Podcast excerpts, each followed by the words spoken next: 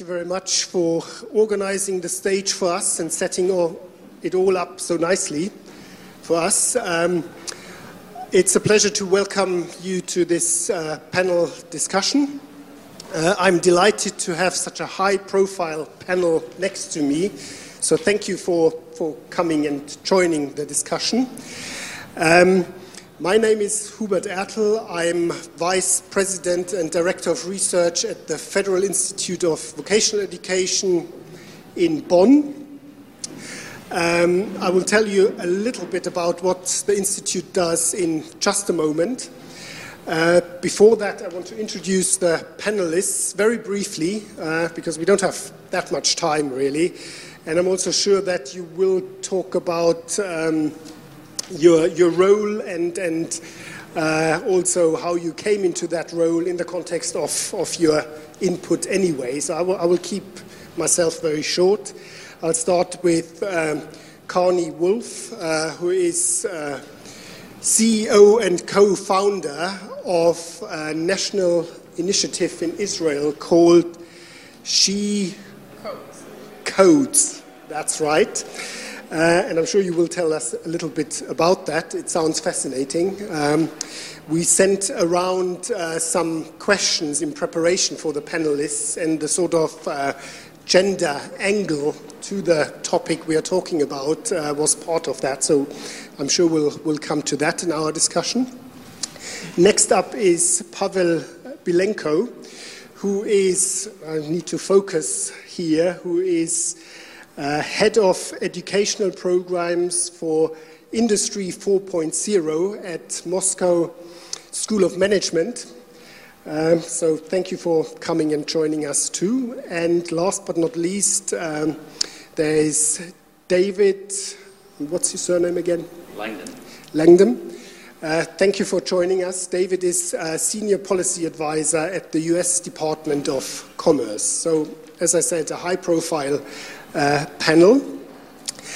Uh, we at the Institute are interested in uh, the basic question, which, which is driving a lot of interest here at, at Republi- Republica, but in many other events. And the question is simply how do we need to train the workforce to be equipped for the challenges of uh, a digital world of work?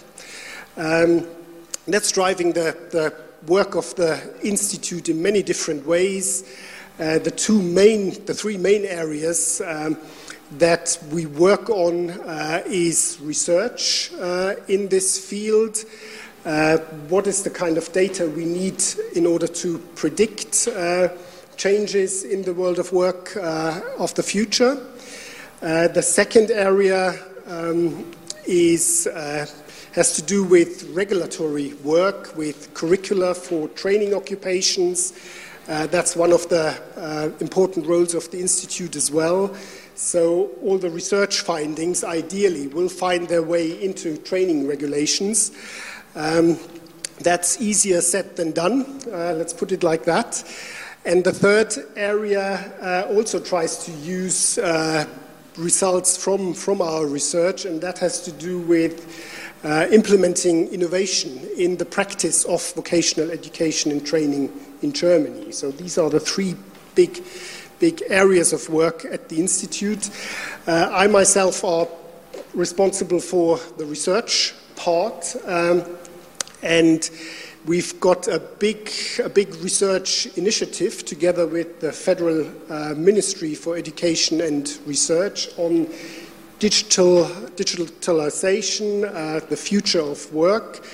And um, that initiative focuses uh, on one, one part is focusing on big data, basically, what do the big data sets tell us about uh, future labor market uh, needs, uh, skills gaps, and so on. And a few colleagues responsible for that uh, part of the work are actually in the audience. Um, part of that work is dealing with um, predictions that uh, have been made, um, which I'm sure most of you will be aware of. Osborne and Frey, for the US context, for example, have predicted that about 50% of work will disappear, of jobs will disappear in the foreseeable future. and um, our colleagues kind of tested that hypothesis for the German context and come to very different conclusions. Uh, so that's, that's an interesting debate. Um, that, uh, that is taking place. Another part of the work is really drilling into the details of uh, specific occupational fields. What does uh, digital change mean in certain occupational areas? Um, and the results are quite surprising, actually, uh, how uneven that impact really is if you look at different occupational fields. And it's not along the, the predicted lines of, well, high tech fields will be affected more and more service oriented jobs will not be affected. It's much more complex than that. And what we also see is. Um, companies are making their own decisions about what they pick up in terms of digital possibilities and um, calculate very carefully is this really worth it? Do we want to make the investment now or do we want to wait a bit until the first mistakes are made by other people and then we'll invest and so on? So, very interesting patterns. And the final strand of um, that uh, digitalization initiative uh, has to do with pedagogy. What does, what does um, the digital revolution really mean for learning processes in vocational education and training? Are the trainers and the teachers at vocational schools prepared? And you can imagine that the short answer to that question is not really. uh, certainly not across the board. Again, a very uneven picture. Um, so that's the sort of work we are doing at the Institute, and that's why um, the topic is so relevant for us, and that's why we are so pleased to have you here to, um, to get into a discussion with. And in, in our invitation, we posed a few questions and also asked you to, to prepare your starting proposition, if you like, uh, and we'll do that uh, one by one now. Uh, and we ask you to, to do that from your uh, perspective, of course, from your uh, uh, background of, of work. And I would like to start and go around in the same order as I did the introduction. So, Karni, please start us off. Hi, thank you for having me. Thank you for the Institute and the Ministry and the conference. Um, I, I, um, I, lead an organization and a community of uh, female software developers. We offer courses all over Israel. We have th- over 30 branches all over Israel. We offer free courses for women to learn coding. And uh, the courses are, are not only meant for, for technical women, but are for, from all back, backgrounds. So this is the way we approach the, the, the change of dig, digitalization, because we offer the skills for, for women from all kind of backgrounds. And we also approach uh, the, if we're talking about jobs that are disappearing, the, the, estimations for jobs in software development are, is that the gap and the need is growing. And that's how, that's how we're also approaching it. We're trying to create more software developers and also to help uh, women with, uh, that aren't necessarily in the high tech industry gain these capabilities and skills in software development. And, um, and we have a, a great, a great, uh, great need and, uh, and interest in our activity. And we have uh, 20,000 women only in Israel that, uh, that attend our activities and learn coding, and we have great success in it. Mm-hmm. Thank you. Yep, thank you. So, my name is Pavel, Pavel Bilenko. I represent now a Moscow School of Management Skolkovo. Uh, thank you for the invitation and the introduction.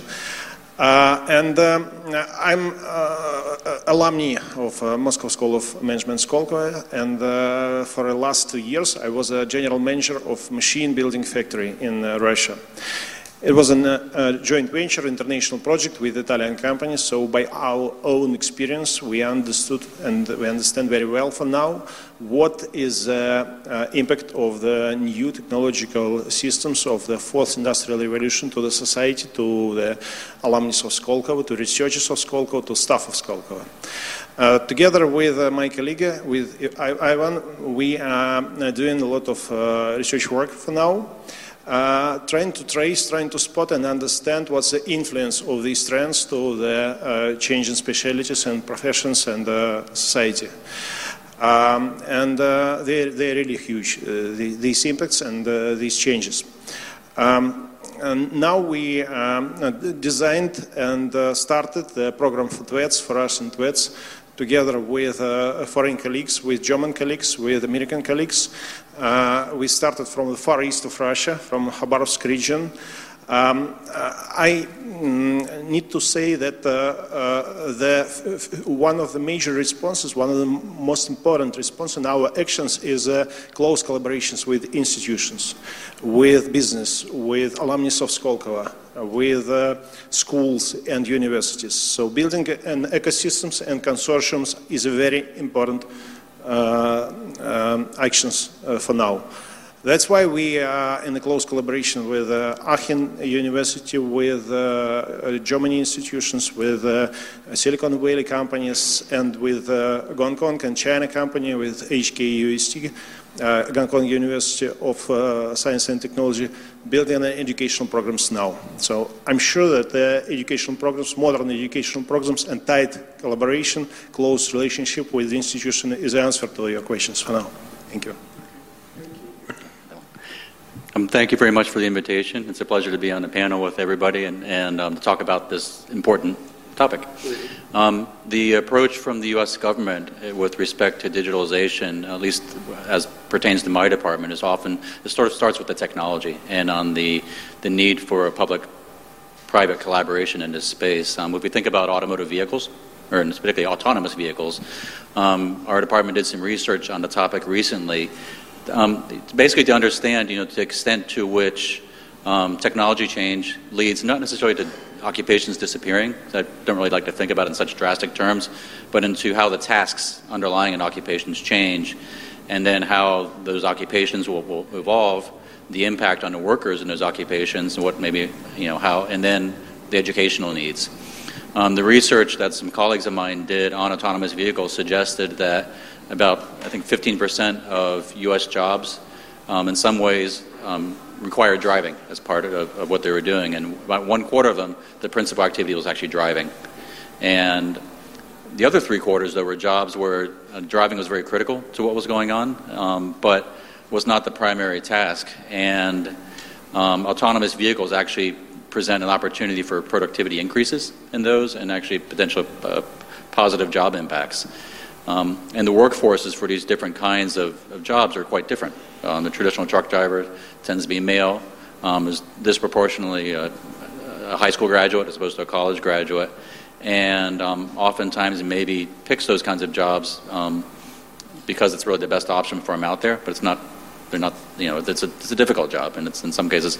Um, there's safety, you know, it's, a, it's really autonomous vehicles that can be a safer option than, than driving a truck. But um, so, so, thinking through about what the job implications for these workers is is very critical. What what a truck driver would be in the future. For the other three quarters of, of the workers, um, so it might be like first responders, people in construction trades, uh, home care aides, repair and installation workers, real estate um, agents. Um, the the implications of it, they tend to be higher skilled jobs, and the implications of and it's a more flexible workforce. And so the implications of actually implementing this technology um, are, are, very positive. Um, so, anyways. Okay. Well, thank you for these um, initial reactions to the topic and to the questions we asked. I wanted to follow up um, with you, Karni. Um, Israel, of course, is, is globally renowned for its startup scene. Uh, lots of countries would like to sort of have a bit of that as well, copy maybe some of the strategies that you, that you have. But of course, as far as I know, the startup scene is much older than the discourse about digitalization. And therefore, the question uh, that, that I have is uh, how has um, the sort of, um, how have the digital possibilities that we have nowadays, how is that changing the startup scene in Israel? I think it, it causes it to grow even more. Um, we, we can see the whole approach to many different businesses grow even in a more digital way if we look at, uh, at WeWork, which in a, is, uh, is originally an Israeli working space. It becomes also sort of a startup high tech uh, approach. So we see we see uh, many different companies are are trying to join the startup scene even without uh, necessarily being the most uh, technological uh, approach, but but it does turn out as a, technical, a technological approach, and we see we see many. Mm-hmm. Yeah. So, is, is, is, it a matter of um, digital opportunities making it easier to to create a startup, but isn't it on the other hand creating sort of competition globally that might not have been there before? Do you feel the effect of uh, digital media, virtual environments, creating more pressure on these startups who usually need a bit of time at the beginning where they can develop in their own right without having the pressure from competition. Is there an effect like that as well? I, I, believe competition is is positive. I believe competition, competition and pressure just causes more grow more, more growth and development. Yes. Of course, that's the textbook answer. So, uh, uh, I want to move on to to Pavel um, because we talked uh, a little bit about um, about developments in, in Russia before uh, the start of the, the panel.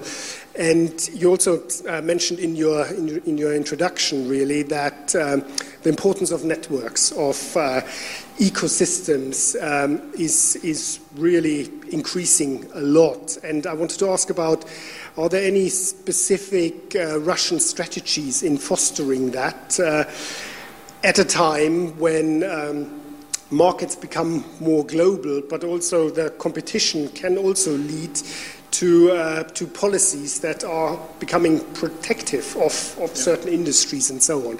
So, how, how, is, how is Russia dealing with that situation?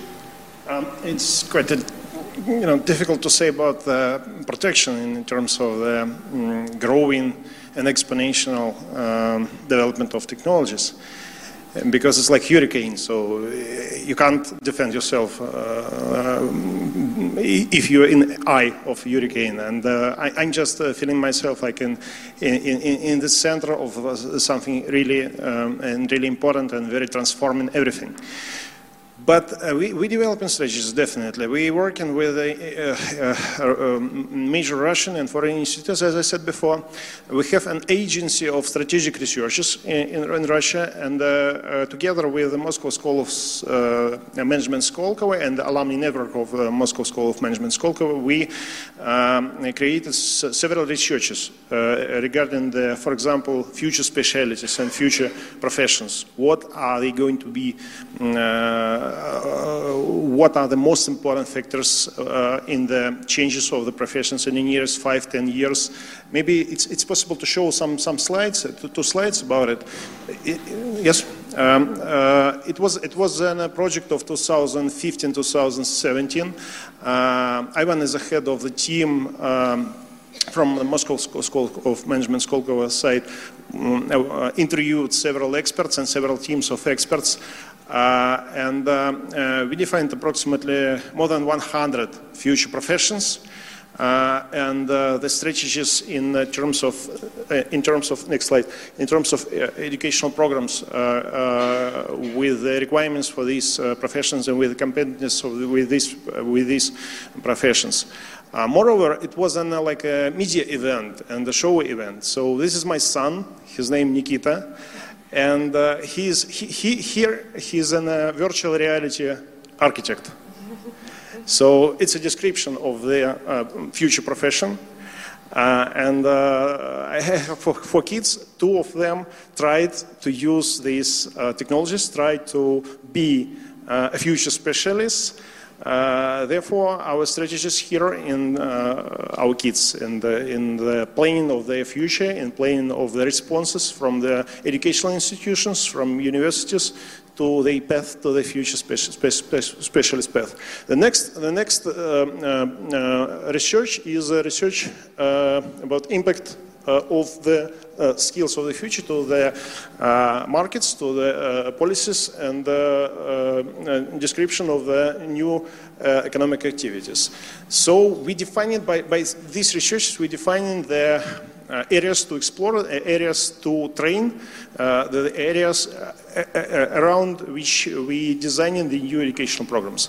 That's quite a tactical, maybe, and practical way of thinking and way of doing but uh, um, uh, with close collaboration of the um, institutes and the governments, we're doing this in a strategic way. So the ground, the basement, the foundation in terms of research is very important here, definitely. Well, you um, led us to an area we wanted to explore actually, and that's um, the area of, of new professions. What professions do we need in the future? And of course, David also mentioned um, some examples from the autom automotive uh, industry and, and the sectors related to that. David, are there any, any sort of um, systematic pieces of work uh, in, in, your area of work that try to um, sort of predict the professions of the future. The background to that question is, is actually a very German one because, uh, as I said, uh, the Institute is is, uh, is doing a lot of work on, on occupations, the, the regulations that underpin training in those occupa occupations, and so on. So we are asked uh, by, by society, basically, by politicians, but, but it goes much beyond that.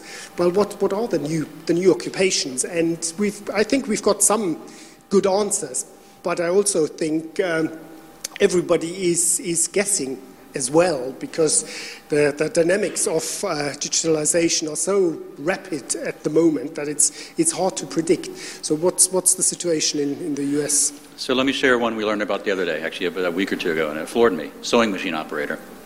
New, new, new, new, new occupation. But if, if my uh, kids, I have two girls, and if they went and looked at uh, information that our government puts out, great information on employment projections, it will suggest that that occupation is going to decline over the next decade. And yet, in the smart fabrics realm, we hear from industry that they can't find sewing machine operators. And so there's a gap. And, and there's a perception issue. And then there's a issue of just really uh, understanding what the needs are and building pipelines into that, to that industry or to that field. Um, we have a mechanism for certain uh, important technologies to start doing that. And so we have what we call manufacturing USA centers. We have 14 of them in the United States. It's a public-private partnership with seed money from the federal government connections to the Department of Defense in some cases, Department of Energy in others, Department of Commerce in one case. And they look at key technologies and both how to basically develop agile manufacturing, innovation, and transfer, prototyping, but also the workforce aspects of it. And there's one for um, advanced fabrics, actually connected with MIT, the Advanced Functional Fabrics of America um, Institute. And one of their jobs is basically to work with industry, industry partners, to identify in a systematic manner um, what the new jobs are, what the cool ones are, and what old jobs maybe, maybe have changed and you know, need to be updated, both in order to develop the pipelines and sort of change the public perception around um, what may be falsely seen as dying industries. that's very interesting and reminds me again of, of some discussions we have in Germany. Um, new professions, of course, need, need new training, and new training needs trainers, teachers that are well prepared. And I alluded to, to uh, problems we find in the research in terms of preparation of um, in company trainers, but also teachers at uh, schools. Uh, I just wanted to ask you, from your national perspective, what, what is the situation? Are there initiatives in your country that try to, to um, to do something about that, to take on that challenge uh, in a systematic way, because uh, certainly speaking for the German context, there are more than enough little initiatives here and there, and there are some flagship schools, flagship companies who put a lot of effort in it, and that's, that's all fine. That's going in the right direction but it's very uneven. That doesn't cover the, the depth and breadth of, uh, of all the occupations that are out there. So, what's, what's your experience with that? Who, who wants to start? Yeah. Um, we really impressed by uh, MIT example, by Neil Gershenfeld uh, Fab Academy example.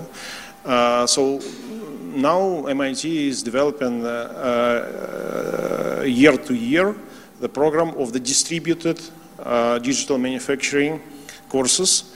Uh, which uh, has a lot of uh, online activities. Uh, you know, one of my favorite phrases for, last uh, 20 years was a Gibson phrase, Gibson idea that the future is already here, is just not evenly distributed.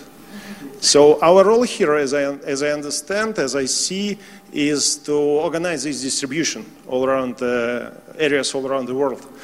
Uh, therefore, uh, by working with uh, Far East uh, Russian uh, institutions and uh, trainees of these institutions, we just organize the by, by, by modern telecommunication means. They are amazing, just amazing. we are organizing these conferences. We are organizing these transferring of the knowledge all around Russia and all around the world.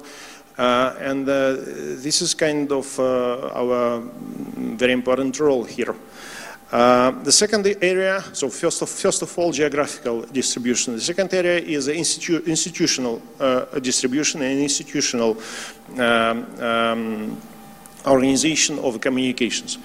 Uh, by means of the Skolkovo Alumni Network, we're using a lot of the uh, founders and uh, managers of the companies, which has certain um, requirements for the future skills, for the future specialties for workers and for engineers and so on.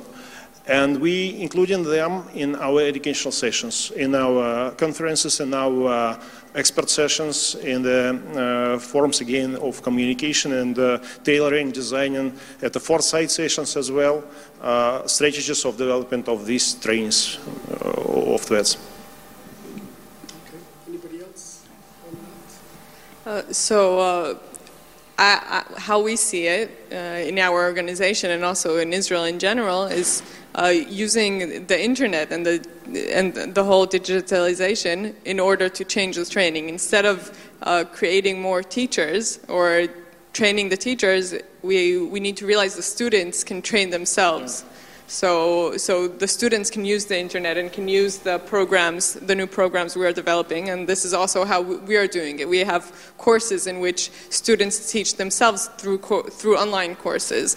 So uh, this is also a, this is a, actually the the biggest skill that uh, the people need to learn is how to learn th themselves. Mm -hmm. I mean that's. Um, that makes a lot of sense, but who are the people who create these wonderful online courses? We, we know that that's really difficult to do well. Yeah, I mean, online courses we've got a lot. Uh, not many are really really achieving the aims they have and, and are engaging enough and, and uh, are sustainable as well. That's another uh, aspect. So, who are the people who, who create these uh, online courses that really fulfill their role? I think the academics. but uh, it's it, it is a it is a whole a whole skill also to de develop courses and instead of uh, instead of developing training uh, frontal training is to develop these kind of courses. Yeah, I would say to go back to the ecosystem point that you raised earlier. I mean, I our view is very much that it's, it's, we want to foment ecosystems around certain technologies, and government's not the ecosystem. So that's our, our general view. Um, th there's an another area I wanted to, to explore, and that's, um, that's the gender, gender equality aspect, really, of digitalization um, in a very black and white, simplistic view. Uh, you hear, you hear statements like digitalization is really the project of white men, basically. I mean, it's also a, a kind of um, ethnicity angle there, and that's that's a topic, uh, an interesting topic as well. But I wanted to focus on the on the gender dynamics here. The fact that She Codes has got a very specific target group. Um, I think is a good good opening for uh, exploring this aspect. So, how came how came the initiative about? Uh, what what was there in the Israeli context that um, sort of initiated that particular support mechanism? I guess uh, the initiative uh, represents. Can you tell us a bit more about the background? Please? So it uh, it came uh, it came upon as friends gathering and in studying together, uh, and it grew to the need that software developers are missing, and and there aren't many women who choose this career path. And this this is the, the approach that we're trying to solve. Where there's on one on one hand there's a, a need for more software developers, and on the other hand, very little women are are are doing software development, and this is this is the reason why we're trying to solve it. And we believe that the biggest problem is actually the lack of role models, the, the, the, perception that it's, a, that it's white male, even though there's no apparent reason for that to happen. So we're trying to solve it by creating more role models and bringing them up front, the up front stage. Mm-hmm. I, I, just last August when I was in Silicon Valley, I was just amazed how many activities of STEM and technical activities do you have uh, for women. So uh, at, at, the morning of the sun, Sunday morning at the San Jose, I spotted a group of women who trained themselves in CNC um, sewing machines and uh, so on. So a lot of the books uh, about the software for women and uh, a lot of the, uh, as I saw, uh, assembling kits as well uh, for future engineers. Um, so I think the society has a, responses for that as well. So everything is all right here. Yeah, I, I, would. I think I would echo everything that you guys said. I mean, it, it, this is just a specific example of sort of the, the broader issues of bringing of diversifying STEM jobs in general, yep. and you know, from the educational system to the transition into work to to continuing throughout careers. there's a atrophy of, of women and, and, minorities in STEM in the United States. Um, part of it's the characteristics of the job. So it's it's really cool to introduce people, to example, to coding which has you know creates a lot of flexibilities that you know can maybe make those jobs more attractive than than than people are aware of. Um, well, linked to what we just talked about is, of course, also uh, the socioeconomic uh, class issue. Class would be the term used. Um, used in the UK where I worked before. So I want to use that. And the discussion over there was certainly are we disenfranchising um, uh, disadvantaged groups of the society even more uh, in a situation where digitalization depends, at least to some extent, on on infrastructure, on, on gadgets that people can afford or can not afford. And uh, certainly, again, lots of initiatives out there to, to counteract that. Um, some of them are not very effective, I would say. Uh, some of them are showing, showing the desired results. So, what, in, in your country perspective, what are the, the main strategies to make sure that digitalization, the advantages of it, are there for, for everybody to tap into who is willing to, to make an effort, basically, uh, rather than disenfranchising parts of society even more than they are already? Based on Russian perspective, the base strategy here is to make it open and free to everyone. Could you show, uh, start, some, some slides? Uh, I, I, will, I, will, I will show it. Or maybe you can show some slides here about it. So uh, we have some um, facilities, we have some possibilities to do it open and to do it free for everyone. For example, this is, a, this is my region where I live. It's Kaluga region, not far from Moscow. Next slide, please. And uh, oh, I, I, can show. Yeah. And uh, yeah, it has it has an uh, open uh, Fab Lab inside. We we organized the Fab Lab uh, ourselves with uh, my friends. It's it's it's named Fabinka Fab Lab in Kaluga. And uh, this is our history of uh, first two years from 2014 to, till 2016. And you see here a lot of uh, people from various various uh, society groups, which is just uh, enjoying the possibilities of the digital manufacturing and new industrial trends. It's 3DP, 3D scanning, whatever else, big data, robots, and so on. So it's fun we just enjoying of it and we just showing that it's it's really fun it's really interesting to dive deep to these uh, new technologies to uh, to organize these open open courses and open events uh, uh this is a uh, uh, recent photos. So Kaluga as a city in the heart of Russia has its own open uh, new and modern uh, cultural center. We're making it digital with our friends. Show please next few photos. Yes, and next photo. And uh, these are people uh, at the sa Saturday morning which are doing the 3D printing uh, by themselves. Uh, this is uh, open workshop for everyone, and uh, it's not a step-by-step instructional workshop. So we're not training them, we're not explaining them how do they going to achieve their goal.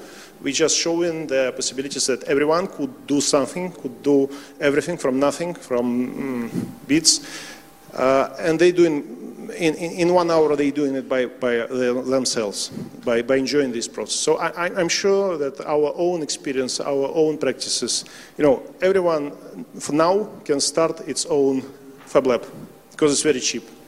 It was my own investments and it's, uh, it's almost nothing. Therefore, I'm thinking now more and more that uh, proactive approaches is, is very important in the digital economy uh, to distribute it more evenly. Thank you. David, do you want to?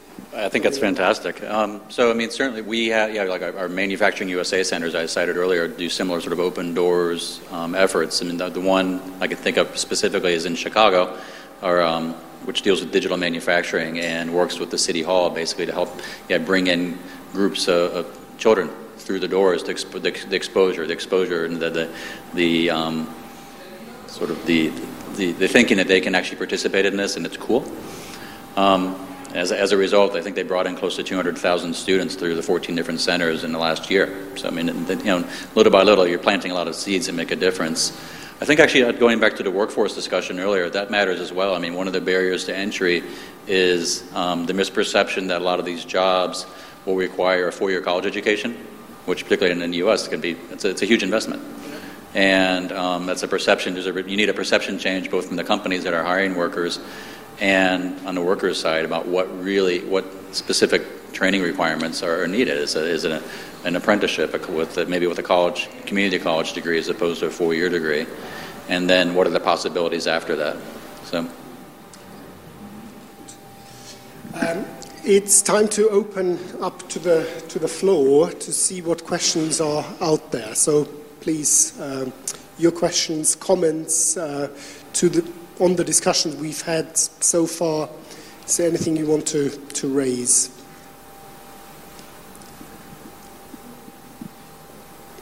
Yeah. Uh, I have a question to colleague from Israel again. Uh, you told that these uh, digital courses uh, they should be done by academics, uh, but is it the whole answer? So do these academics do they by themselves have a special skills to prepare these digital courses because like to be on the stage uh, and speak to people personally is Uh, completely different than to design a, a good digital course that will be uh, utilized by people from their screen. So it's completely different experience. It's completely different approach to creating interfaces and so on. So uh, how you actually uh, deal with that challenge? So do you just need, have this, uh, I don't know, so many people on the market then who you can hire and make these digital courses or it requires some special force to foster that? Thank you. Thank you. I, I, agree. What I meant by academics is not academics who are trained in teaching, but academics who can uh, create courses and change them according to, to what's going on in response by uh, creating a course, seeing how it goes, doing a pilot, fixing it up, hearing responses, using basically, again, the, the advantage of digitalization by spreading it out and seeing the many response of different students of how well the course works and then replicating it to other courses and in other fields as well. Mm-hmm. I mean, if, if, if I can come into that, um, the, the problem that we have is that uh, academics who sort of are used to, to teaching in front of a class and so on, for them to create online courses, that step is quite quite big. And I think what you, what you said uh, echoes that as well. But additionally, we also got the problem that um, the, those academics are often uh, not that confident with the, the digital opportunities out there, and they also have the perception that all their potential students are much further ahead, so that creates inhibition and so on. And uh, I've, I've, seen academic colleagues actually going in the other direction because of that and saying, no, no, what I have to offer, my wisdom, you get in a different, and in most cases that means in a very traditional way. So persuading them to, to make that step change is actually quite hard. And from, from my point of view, I think um, it's, it's a problem that we probably solve by, by another generation of, of academics who were educated themselves in, in a different way. But that might be too optimistic. I, I don't know what, what your view is. Uh, if we were talking about new professions, then this could be a new profession, creating online right. courses. Absolutely. Mm-hmm. Uh, I, would say that uh, fast uh, prototyping and the critical amount of uh, places and spaces for fast prototyping is important here as well. So we work with some of the researchers in Russia and in Germany, which has an, uh, uh, their own companies prototyping areas to adapt this practice, to adapt this research to real practical world, to check uh, this out uh, quite quite quickly. Uh, and, it's again the question of the collaboration, question of partnership of academics and uh, companies and doing the research together in these prototyping spaces. It's very important now. I mean, I think we talk in all different fields around how jobs evolve over time, and there's a new need for retraining. And so, I mean, there's maybe a little bit of irony that you know, in the teaching profession also that there would need retraining, right? That that digital competencies would become a basic part of of uh, the credentials you would need to become a teacher. Okay. Are there any other questions? So, when it comes to those new professions, to those new jobs, um, are there any particular plans to, to make them equally accessible for people to, to become uh, a professional in that job? For instance, I imagine that a lot of those new jobs have an internet connection as a requirement. So, um, are there also then, again, plans of co working spaces uh, that would then lead to maybe your own office or startup that are evenly spread out, or uh, also some subsidization of uh, connecting your uh, home with the overall net. So, thank you. So uh, we as a Skolkovo, as a part of the Skolkovo ecosystems, has its own several uh, own makerspaces inside. Uh, it's not uh, such open as a TechShop ecosystems, for example, in USA. It was uh, much opened. Uh, it, it, worked uh, as I saw by my own experience. I, I, I, took participants in some courses in the TechShop. It was opened from 10 to midnight, and uh, everyone could use the facility. You know, I, am sure that it's um, kind of the requirement for a modern company to have its own maker, maker space or its own prototyping space, which is open to employees. I like the idea of the Dale Dougherty, who is uh, quoting by some Japanese companies who is not innovative enough since 80s of last century. He is uh, just uh, underlining that individuals, that workers of these companies is inventing something outside the working uh, hours during evening time in their own uh, hobby time.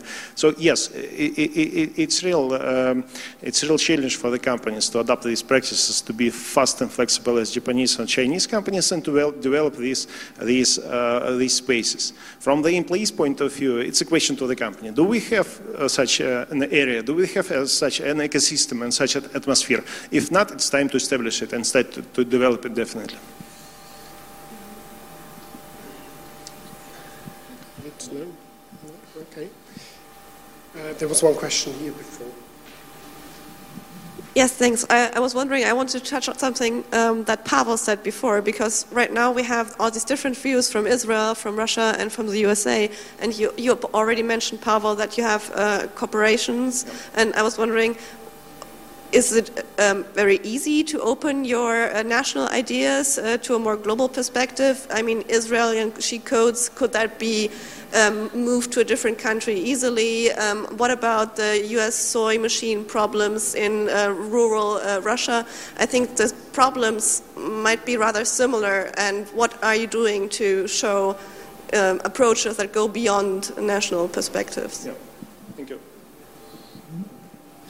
And it's, it's a very good question, I, I need to say. Since we are fully private uh, enterprise, since we are fully uh, private company, as a school, a school of management, we have no such limitations and we are open to communicate uh, with uh, every part and every country of the world. And I, I, I think that uh, one of the first arguments and one of the first facts is uh, entrepreneurial spirit of the event or of the venue uh, to be open and to, to, build such bridges and such uh, ecosystems all around the world. Uh, it's a, a, bit the same with the Chinese institutions. So they have a time for prototyping of the uh, cooperations or ideas or uh, um, uh, projects. Uh, after one or two years of uh, ecosystems prototyping, uh, governmental rules and governmental actions taking place usually. So it's definitely, we definitely, as entrepreneurs, we definitely need the time and need the space to build these bridges and to build these cooperations. In terms of the private uh, venues, it's, it's possible.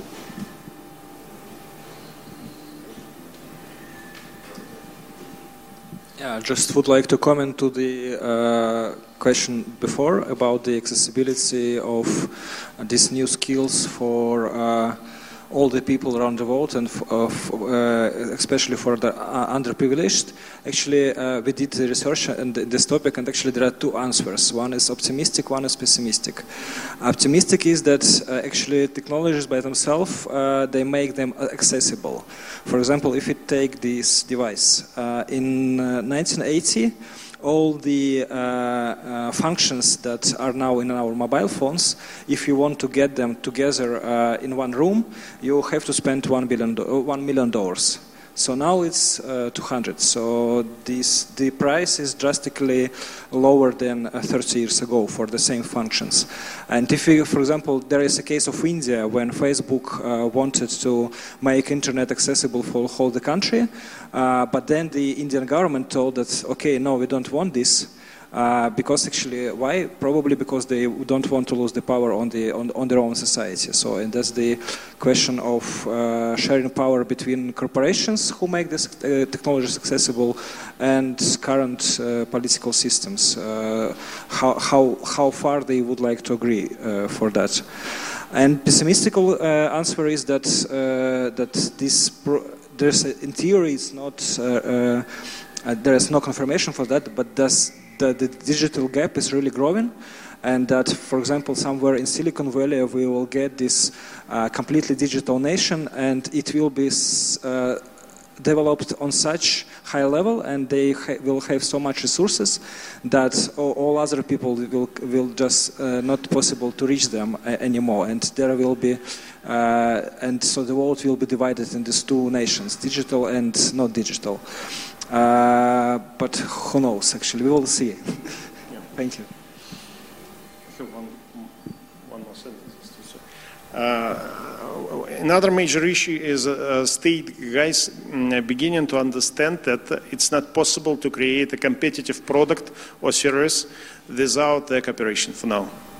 So uh, after each successful service or product now, uh, consortium which created it uh, in terms of Porsche, with this beautiful car inside the um, uh, inside the um, forum, uh, after the iPhone, after every, everything from now is several companies and several governments and several states. Uh, so if you want to be competitive now, you have to collaborate, you have to cooperate. It's clear for even uh, uh, specialists who create a low ecosystem inside the uh, states for now as well. Yeah, thank you.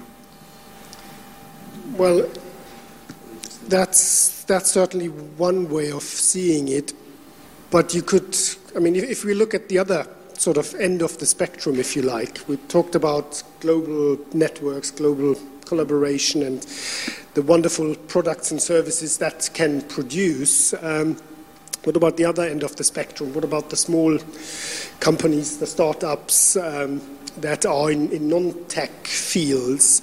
I mean, there's certainly some evidence from the research we do at the Institute that. Um, that these sorts of small companies they are relying on the early adopters, which tend to be, in the German context, uh, the, the bigger companies who've got the resource to make that initial investment because whatever, whatever investment is required and the, the sums required might go down in certain areas, in other areas, to come up with, with the really big ideas, the investment sums are huge. Uh, they can only they can only do the second wave. They are not not part. They can't be part of the first wave because they don't have the means to to get in there. And there are always exceptions to any, any of this. There are brilliant um, small companies who've got the energy to, to drive a completely new idea that the big companies haven't even thought about and so on. That's, that's true, but across, across the board, um, certainly in the German context, we've got the problem of are we not leaving many of the smaller companies behind because they, they can't be in the, in the first wave. And therefore, as a, as, a, as a government, as a federal institute, how, how do we support those, those companies, I think is a big task. And uh, one, one strategy is, is via the, the trainers, the in-company trainers, to use them as, as multipliers of new ideas, of digital strategies and, and so on. But certainly in the German context, we are very much at the beginning of, of this. We haven't got very clearly developed strategies on this. I mean, I don't, I don't, think there's a single answer to that, but certainly in the United States, on the manufacturing side, we have what we call manufacturing extension partnership centers. Mm-hmm. So these are centers, and there's at least one in every state, and their their goal is to um, provide essentially consulting services, um, partly funded by the federal government, partly by fee-based and state-based, um, to ensure or to provide to help small and medium manufacturers access new technologies, become more efficient, deal with the related workforce issues. mm So it's it's a there's a partial federal role in this, but it's also you know it's it's um it's that's I think it's an, it's an outreach mechanism to try to deal with that gap that we recognize exists because there is, as you mentioned before, I mean, there's a huge diversity in, in production technologies out there. And not saying that, I'm not saying everybody needs to be digitalized or certainly at the same space, but we want to, you know, at least make smaller companies aware of the possibilities. Okay. I would say that uh, uh, among our 15,000 alumni of uh, Skolkovo, we have um, several dozens of uh, managers who is uh, just hungry for the new technologies implementation to their companies. And none of them are managers of big uh, uh, industries or mm, huge companies. Some of them are small and middle enterprises, founders or managers. The second uh, mm, feeling and the second uh, intentions of such uh, type of people is uh, passion to build the relationships and build the networks. Um, dive deep into new knowledge dive deep into new expertise, uh, transfer this expertise all around the companies. Uh, the secret of success here is to find these uh, people, join them together during the education programs as well, during the sessions, and uh, give them the opportunities to share this knowledge and this experience hunger for the new technologies implementation and effectiveness of new technologies, and hunger for communication to communicate with each other, to talk with each other, and to build new relationship and new sense for this relationship. Thank you. Are there any other questions? If not, I want to do one final round with you, and that's uh, doing the predicting game. so uh, if we met again in five years' time here in Berlin and we would talk about um, changes in your field of work, what do you think you would tell me? What was the biggest change in the last five years that you've experienced in the context you work? No, you let somebody else. Okay, let's start at this end this time. Um, I'm yeah, partly because of my training as an economist, I'm cautious about predictions. But I, I, I, I, suspect that whatever my prediction would be, I'd come back five years from now and say it was completely wrong. but um, I mean, the digitalization certainly. I mean, that's that's that's that's um, it's it's it's a. Um, it's not stopping. I don't think it should. I, I think one thing that's funny is the, the, the pendulum swings both ways. Um, I was recently watching a, uh, a, Spanish television thing about occupations, and it pointed out that you know that that, that um, even occupations that we consider to be dead can be resurrected, mm-hmm. and um, and I think the example of sewing machine operators is, is an example of that. So I guess I'd be cautious about fixating in what's new and shiny, with, um, but mm-hmm. you know look broadly across the economy and think about how tasks and technology, how, tr- how technology is going to alter tasks, and then follow that logical puzzle all the way through. Okay, good. You know, a couple of months, uh, I have a friend in St. Petersburg. We are friends from the university, and a couple of months I told him, you know, I bet uh, that uh, in five years there will be more electric autonomous car outside the windows of restaurants where we're sitting. Uh, so it was a mm, prognosis, yeah, it was a prediction and I tried to, to, win in this prediction. And today I spotted uh, Volkswagen cars from the window of the restaurants, uh, which is uh, electric cars, and uh, there are a lot of them in uh, just a yard of the uh, of the event of the venue here. And I sent, sent him this photo, and I, I told him, so just try to be try to be a loser in this in this field. I'm kidding. I, I, I mean, uh, lights out factories definitely they will they will be everywhere in five years. Uh, we were last half a year. We were in uh, Hong Kong, in uh, Shanghai, in uh, uh, California factories. We saw a lot of the new technologies inside, which is doing labor force is I don't want to say is, is, is absent in a few five, five years, but definitely uh, in a very transformative way, in a very transformative processes. So it's mostly the transformation to the informational architects, like uh, it was uh, with the CNC uh, machines. Then uh, we, have got a lot of operators instead of the mach machine machine uh, cut, cutters or real workers. Uh, it, it, will be the same with uh, workshops. Uh, a lot of the people who is building the uh, intellectual and uh, uh, digital systems, and a lot of systems, who, a lot of people who just observe how, how it's working and correct it in, in terms of the possible machine mistakes. driverless cars, autonomous cars, and lights out factories, the main words for the next five years, I suppose.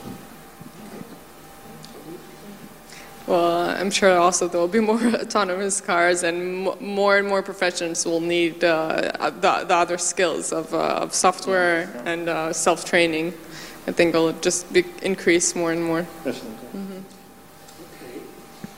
Good. Well, thank you very much for. Um, for uh, letting yourself into the prediction game, but more importantly, um, for giving us the, the background for, from your countries, the perspectives uh, from the contexts you work in on a topic that we're all interested in, but we approach probably in, in different ways, and, and there are good reasons why that is the case. So thank you for coming here and for the openness to, to discuss your work, uh, for answering questions. Um, and for letting yourself into a format that might be not that usual. So I certainly enjoyed it. So thank you very much, and uh, enjoy the rest of the event and your your trip home when it when it comes. Thank, thank you. you. Thank you.